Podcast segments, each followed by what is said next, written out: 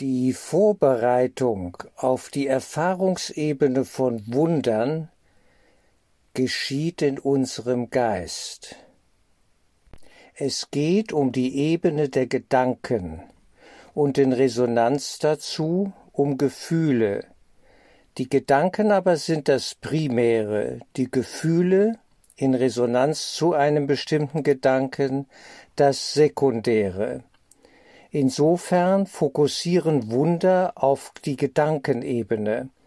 Ich zitiere aus Kapitel 1 im Textbuch die Bedeutung von Wundern, römisch 1, 12. Wunder sind Gedanken. Gedanken können die niedrigere oder körperliche Erfahrungsebene darstellen oder aber die höhere oder geistige Erfahrungsebene. Die eine macht das Physische, die andere erschafft das Geistige. Wir sehen hier die Betonung der Bedeutung von Gedanken, dass nämlich die physische Welt, die wir zu erleben glauben, auf der Ebene der Gedanken existiert in unserem Geist. Dort liegt die Ursache. Die physische Welt ist quasi, wenn wir so sagen wollen, besteht aus kondensierten Gedanken. In einer niedrigeren Schwingungsform, ja, manifestieren sich dann Gedanken als körperliche Welt. Noch einmal, Wunder sind Gedanken. Dort fängt alles an. Wir zielen sehr stark ab auf das phänomenologische Geschehen, die Phänomene, die sich ergeben, die wir dann als Wunder bezeichnen. Das eigentliche Wunder aber vollzieht sich in unserem Geist als ein geistiger Vorgang, an dem wir beteiligt sind, im Sinne des Empfangens. Dies gilt es klar zu erkennen. Denn das Wunder empfangen wir, wir machen es nicht, aber wir sind beteiligt mit unserem Geist, mit unserer inneren Einstellung und Schwingungsebene im Bewusstsein. In Absatz, Absatz 11 auf Seite 3 im Textbuch lesen wir noch dazu, das Gebet ist das Medium der Wunder. Medium. Ja, es ist, es, es ist ein Vorgang, wenn wir wirklich beten, der, des äh, sich Verbindens mit durch ein Medium, durch das Gebet. Das Gebet ist das Medium der Wunder. Es ist ein Kommunikationsmittel des Erschaffenen mit dem Schöpfer. Also von uns zu Gott, von, vom Gottessohn zum Vater. Ja, es ist das, es ist ein Kommunikationsmittel des Erschaffenen mit dem Schöpfer. Durch das Gebet wird Liebe empfangen und durch Wunder wird Liebe ausgedrückt. Es geht also erst einmal um das Empfangen dieser Liebe, dieses rein geistigen, welches sich dann spiegelt, ja, und in einem Wunder ausgedrückt wird, das zweifelsohne bis in die korporale, also physische Ebene hineinreichen kann, indem zum Beispiel eine körperliche Heilung möglich wird. Das ist eine Frage der Ebene, aber es geht im Kern immer um die Heilung unseres Geistes. In diesem Dienste steht das Wunder, denn im Himmel wird es nicht gebraucht. Dort sind wir eins in Gott. Aber solange wir auf dem Weg sind zurück in den Geist, sind hier Wunder für uns das große Thema. Und es ist äh, völlig deutlich, wie wichtig ja das Thema ist, weil es schon im ersten Kapitel in den 50 Grundsätzen für Wunder dargestellt wird. Die Bedeutung von Wundern, Kapitel 1, ein Kurs in Wundern. Dort fängt es schon an. Und ich kann nur empfehlen, diese Grundsätze immer wieder zu lesen oder einzelne Sätze sich daraus zu nehmen und auf sich wirken zu lassen um auf eine andere Schwingungsebene zu kommen, um im Bewusstsein eine höhere Ebene zu erreichen. Das ist möglich, wenn wir Wahrheit essen, im Geiste essen und aufnehmen. Geistesschulung führt uns dahin, dass wir kommunizieren mit der geistigen Welt, am Ende mit dem Höchsten in uns. Aber es ist die Spiegelung des Höchsten auf den verschiedenen Ebenen, scheinbar verschiedenen Ebenen, wo, sie, wo es sich spiegelt. Und das sind eigentlich die Ebenen unseres Bewusstseins. Und für uns geht es darum, von tieferen Ebenen des Bewusstseins aufzusteigen in höhere. Es gibt graduelle Unterschiede, definitiv. Man kann das erleben, wenn man eine Gottesoffenbarung erfährt. Es gibt Menschen, die haben das erlebt, und auch ich darf davon, ja, sagen, dass ich es erlebt habe, dass man plötzlich in einen anderen Bewusstseinszustand versetzt werden kann, wenn man dafür offen ist, und eine völlig andere Wahrnehmung, die in einen, in eine Feinstofflichkeit, in eine Energetik, in einen Bewusstseinsbereich hineinreicht, der phänomenal und sagenhaft ist. Man kann Dinge völlig anders erleben, ja, wie Rudolf Steiner, wie erreichen wir Erkenntnisse, ja, höhere Erkenntnisse sozusagen äh, des, des, des Lebens, ja, wie können wir aufsteigen und eine innere Erfahrungsebene uns erschließen, die im Normalbewusstsein über die fünf Sinne nicht möglich ist. Die fünf Sinne reichen nicht. Sie bestätige nur das, was wir sehen wollen, die Welt. Mehr nicht. Aber es gibt Sinne, die darüber hinausgehen, innere Erfahrungssinne, ein inneres Empfinden und Abtasten und ja, Verstehen, Erkennen, es führt zu Erkenntnisprozessen. Und das ist äh, der wichtige Punkt bei der Erfahrung von Wundern. Wunder sind insofern wichtig und bedeutsam, dass sie uns am Ende verändern über eine erweiterte Wahrnehmung, eine tiefere Wahrnehmung, die schon in einen Erkenntnisbereich übergeht. Das kann man sicherlich so sagen. Es ist ein inneres Erfahren und Erkennen von Wahrheit, von den Spiegelungen der Wahrheit, der, des Absoluten, des Höchsten im Rahmen unserer Traumwelt. Und es geht darum, sich zu öffnen für das Wunder.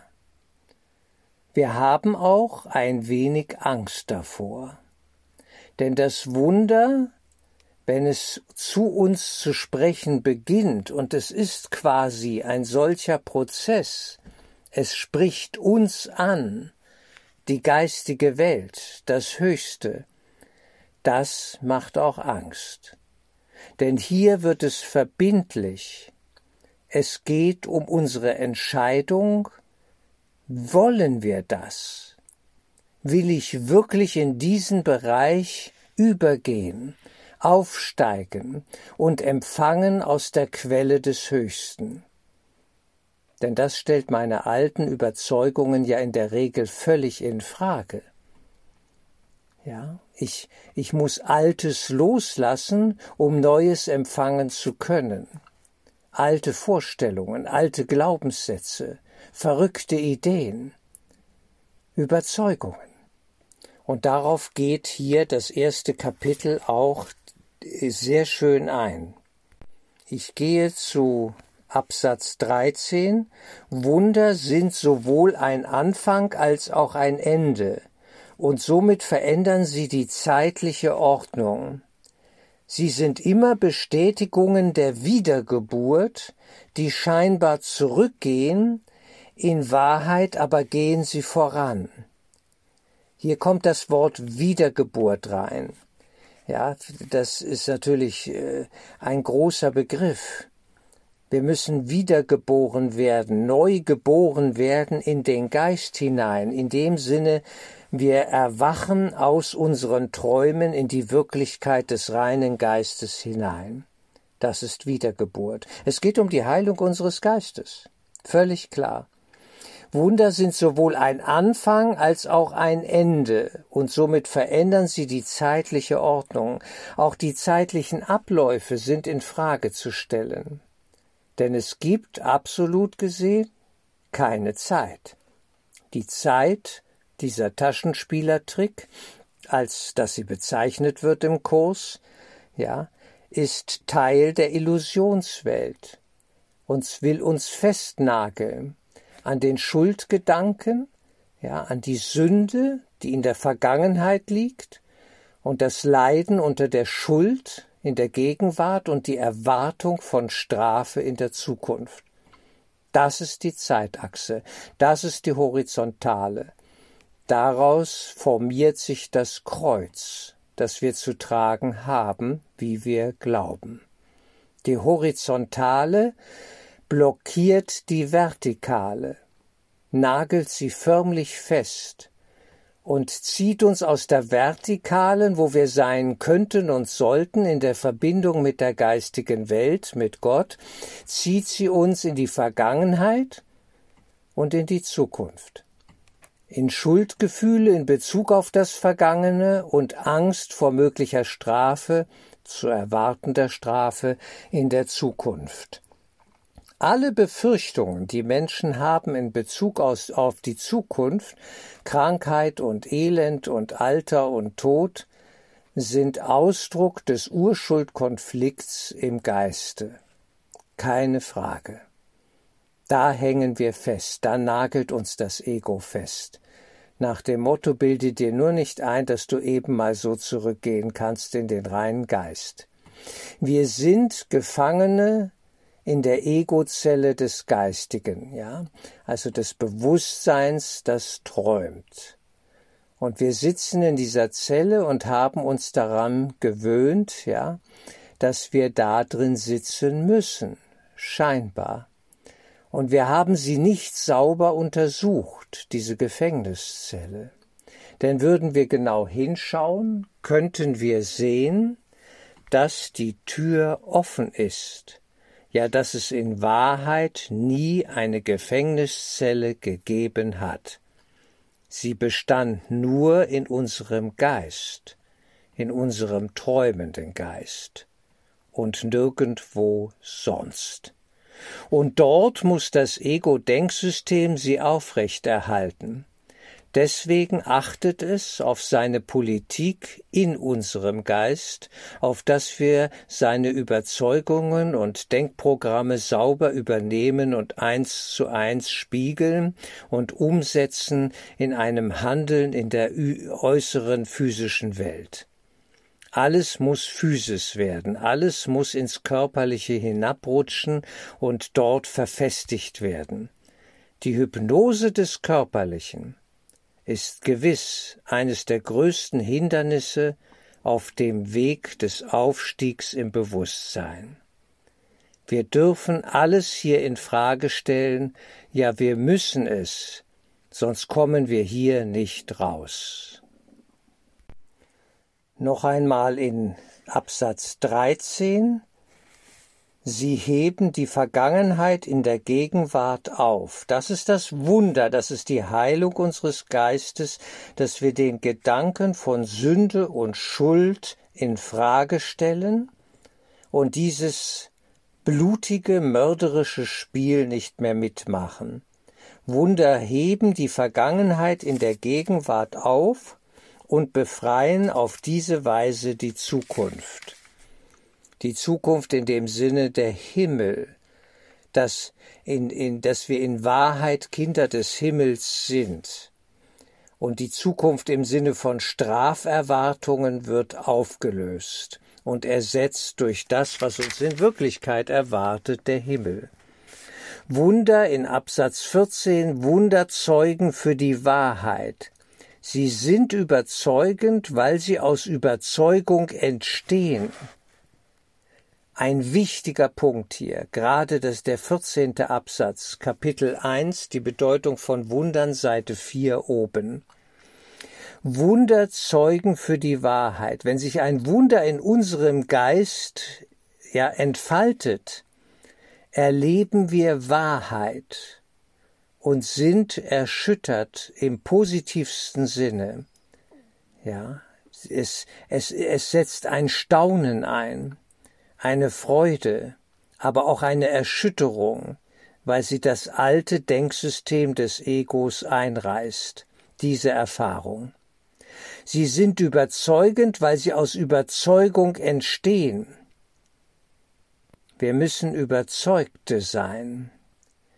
Ja, hier steckt der Zeuge drin in diesem Wort Überzeugung. Der Zeuge des Wunders kommt zu einer tiefen Überzeugung der Wahrheit des Wunders. Und so wirken die Wunder ja als ein Geschenk der geistigen Welt an uns, aber wir können es nur empfangen, wenn eine gewisse Bereitschaft, Bereitwilligkeit zur neuen Überzeugung da ist. Denn, und hier ist die Falle angesagt in Satz 3, ohne Überzeugung verkommen sie zu Magie die geistlos und daher zerstörerisch oder besser gesagt die unschöpferische Verwendung des Geistes ist. Sehr schön. Sehr schön zusammengefasst, dieser Punkt. Magie, ja, ist der unschöpf, ist die unschöpferische Verwendung des Geistes. Sie beeindruckt die Magie, aber sie bleibt an der Oberfläche. Sie erreicht nicht unser tiefstes Wesen, das Wesen des Geistigen, spricht der Liebe. Das tut sie nicht. Das sind diese äußeren, physischen, ja, Erscheinungswunder sozusagen. Wenn es nur darum geht, dann haben wir verspielt. Damit kommen wir nicht weiter auf dem Weg zurück in die geistige Welt, in die Wirklichkeit des reinen Geistes. Wunder zeugen für die Wahrheit. Sie sind überzeugend, weil sie aus Überzeugung entstehen. Die Überzeugung könnten wir auch sagen, unsere Überzeugung, dass Wunder möglich sind, die unsere Bereitwilligkeit, das zu glauben, ist die Grundlage für das Empfangen von Wundern. Wer nicht an sie glaubt, für den gibt es sie ja nicht. Und wenn sie dann erscheinen, findet eine Bannung statt. Dieser Mensch ist wie gebannt. Er hat keine innere eigene äh, kein inneres eigenes Fundament, keine Standfestigkeit. Er ist nicht in sich gefestigt, um das Wunder zu empfangen. Es wird ihn überwältigen, regelrecht überstrahlen und dann entsteht Angst. Das wäre kontraproduktiv. Das wäre die Ebene von Magie. Da unterwirft man sich einem Zauberer, weil der so sagenhafte Phänomene hervorbringt und glaubt ihm jeden Wahnsinn. Und das kann es nicht gewesen sein. Wir brauchen innerlich vom Bewusstseinsweg her ja, den, den fruchtbaren Boden für das Empfangen des Wunders, den müssen wir bereiten. Und der geschieht über den Prozess der Vergebung. Wenn der Schuldkonflikt wirklich, ja, über den Prozess der Vergebung minimiert wird, sag ich mal, minimiert wird, unsere kleine Bereitwilligkeit, an Unschuld glauben zu wollen, im Bruder und in uns selbst, wenn dieser Prozess gelaufen ist, können wir Wunder über Wunder empfangen, weil wir dann unseren Teil der Eigenleistung, sage ich jetzt mal vorsichtig, erbracht haben, nämlich die Bereitwilligkeit, über den Prozess der Vergebung in unserem Geiste, ich sag mal technisch, installiert haben. Dieses Modul muss da sein, das müssen wir in uns ja erringen und erarbeiten. Und auch das tun wir mit der Hilfe des Heiligen Geistes. Ohne die geistige Welt geht ja gar nichts. Aber wir sehen hier, dass eine Verzahnung ja, stattfindet zwischen der geistigen Welt, auch dem Wirken des Wunders in diesem Sinne, und unserer Offenheit und Bereitwilligkeit, es akzeptieren zu wollen, vielleicht noch nicht zu können, aber zu wollen. Dieses Wollen spricht Jesus an im Kurs immer wieder. Er fragt ja nicht, kannst du deinem Bruder vergeben, nach dem Motto, nun mach doch mal, sondern möchtest du es, willst du es? Er weiß, dass wir es allein nicht können, aber er fragt nach unserer Sehnsucht. Die Sehnsucht ist der Ackerboden, in den der fruchtbare Samen fällt. Nur dort kann er aufgehen, wo Sehnsucht schon gut sich entfaltet hat im eigenen Geist, im Geiste des träumenden Gottessohnes. Ich gehe nochmal zu Absatz 17. Sie sind alle brillant, aber ich picke jetzt hier ein paar heraus, die, die, die den Gedankenstrom hier weiterführen. Wunder transzendieren den Körper, transzendieren, übersteigen, überschreiten den Körper, transzendere, ja. Wunder transzendieren den Körper, weil der überhaupt nicht wichtig ist. Aber wir sind in der Körperhypnose gefangen. Sie sind plötzliche Verlagerungen von der Ebene des Körpers weg ins Unsichtbare. Ja, was heißt denn das? Sie sind plötzliche Verlagerung von was?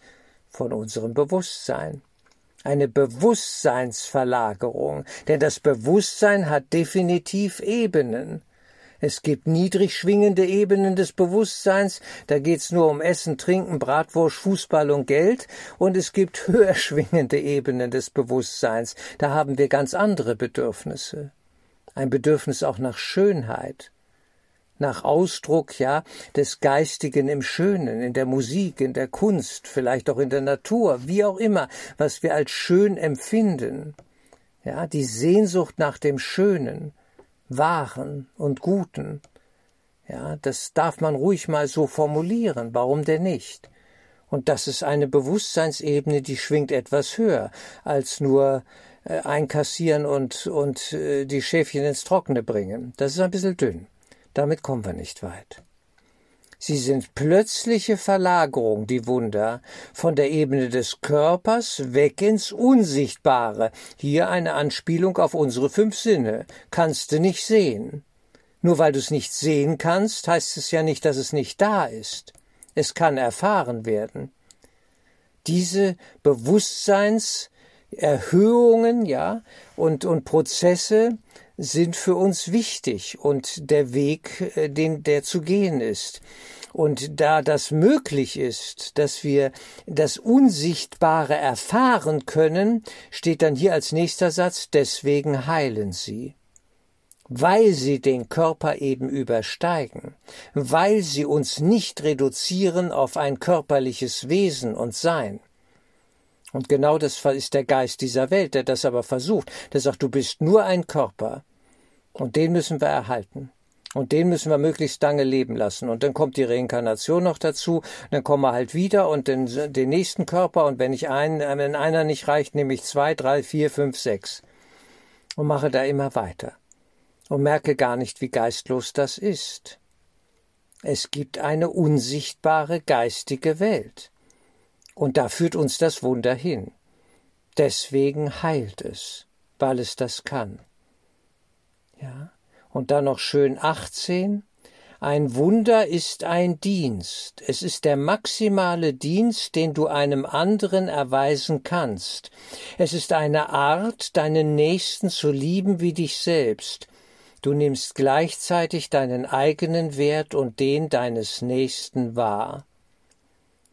Wir verlagern hier die Sicht im Bewusstsein von der äußeren Person auch dem Körper und der Persönlichkeit, das Ego lässt grüßen, hin zu dem, was wir geistig gesehen in Wahrheit sind. Geist in Gottes Geist, Licht in Gottes Licht, der Gottessohn, ein Lichtwesen, ein geistiges Wesen. Wie der Vater Geist ist, so muss auch der Sohn Geist sein. Und diese Gedanken im Geist, im eigenen Geist, hier auf Erden scheinbar seiend zu bewegen, öffnet die Tür für Wunder. Es ist wichtig, diese Gedanken immer wieder zu essen, aufzunehmen, sie im Geist zu bewegen, um die Tür zu öffnen zu dieser anderen unsichtbaren Dimension, zu den Dimensionen, die uns scheinbar verschlossen sind und in Wahrheit sind sie es doch nicht. Es ist unsere Entscheidung, das Gefängnis genau zu untersuchen, um die offene Tür in die Freiheit zu erkennen. Denn da ist keine verschlossene Tür, da sind in Wahrheit auch keine Gefängnismauern, da ist nichts. Und der Kurs vermittelt uns das in sagenhafter Weise. Mögen wir hinschauen, mögen wir alles sauber untersuchen, um freudig zu erkennen, ich darf aufsteigen, ich darf gehen und empfangen das Höchste jetzt.